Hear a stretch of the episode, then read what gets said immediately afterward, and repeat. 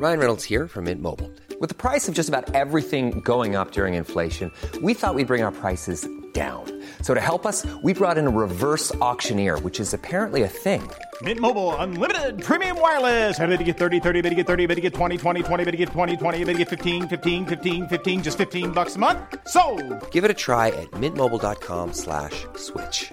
$45 upfront for three months plus taxes and fees. Promo for new customers for limited time. Unlimited more than 40 gigabytes per month. Slows. Full terms at mintmobile.com. Bonjour, dans cet épisode, je vais vous apprendre à négocier votre salaire et vous verrez, c'est très simple. Je suis Gaël Châtelain-Berry, bienvenue sur mon podcast Happy Work, le podcast francophone le plus écouté sur le bien-être au travail. Happy Work, c'est une quotidienne, donc n'hésitez surtout pas à vous abonner sur votre plateforme préférée. Alors, le salaire. Grande question que voilà. Que ce soit pour un nouveau travail ou dans l'entreprise dans laquelle on se trouve, il est toujours compliqué de négocier pour soi, non?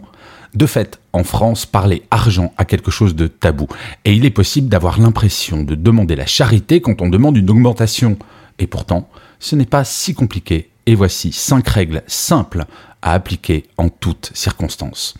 La première, ayez de vraies motivations et arguments. Dans l'absolu, gagnez plus. C'est sympa. Cependant, vous m'accorderez que c'est sympa que tu m'augmentes, c'est un peu court comme argument.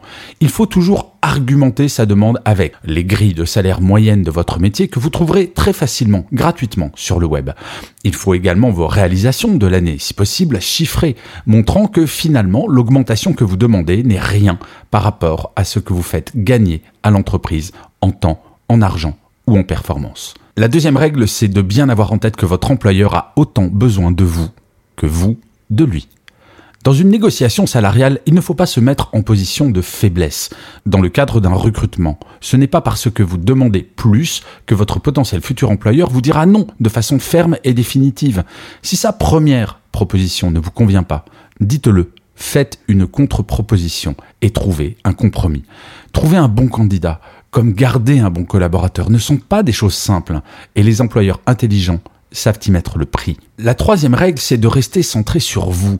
Rien de pire qu'une demande d'augmentation qui ne tient que sur un seul argument.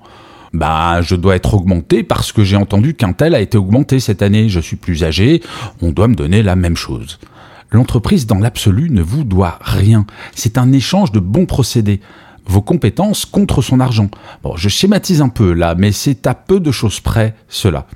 Vos compétences, ce n'est pas à vous de les mesurer par rapport à tel ou tel, mais bien à l'entreprise et surtout à votre manager.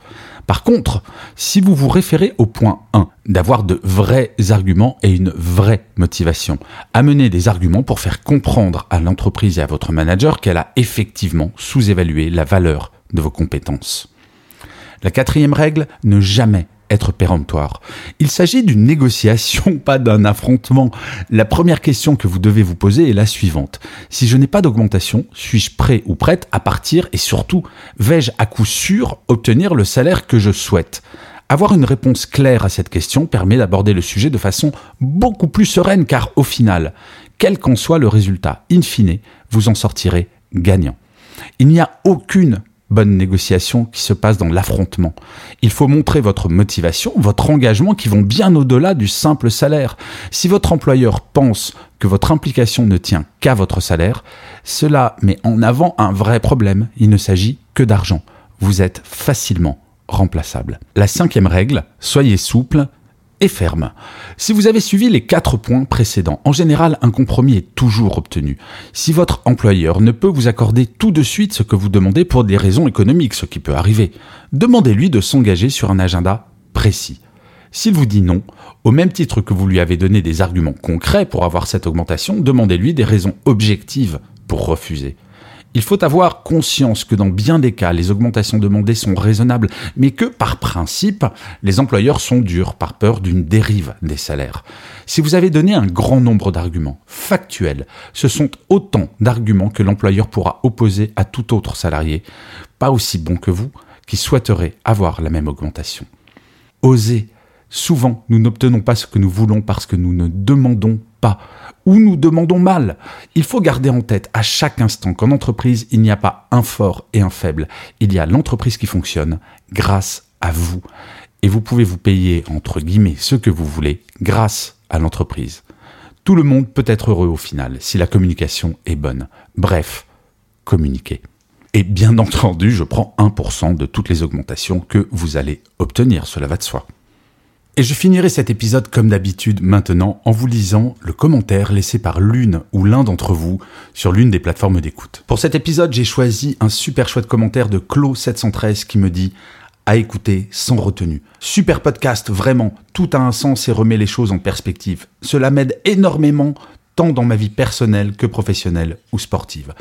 Eh bien, écoutez, Clo713, vous ne pouvez pas me faire plus plaisir car vous savez, quand on fait un podcast, c'est avant tout, bien entendu, pour être écouté. Mais je ne sais pas si vous m'écoutez, alors ces petits commentaires qui m'encouragent, cela me fait un bien fou. Donc merci Clo713 et merci à toutes celles et ceux qui laissent des commentaires. Je vous remercie d'avoir écouté cet épisode de Happy Work. Je vous dis à demain, puisque je vous le rappelle, Happy Work c'est une quotidienne. Et d'ici là, plus que jamais, prenez soin de vous.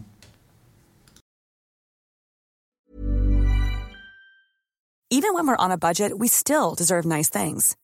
Quince is a place to scoop up stunning high-end goods for 50 to 80% less than similar brands. They have buttery soft cashmere sweaters starting at $50, luxurious Italian leather bags, and so much more. Plus, Quince only works with factories that use safe, ethical, and responsible manufacturing. Get the high-end goods you'll love without the high price tag with Quince. Go to quince.com/style for free shipping and 365-day returns.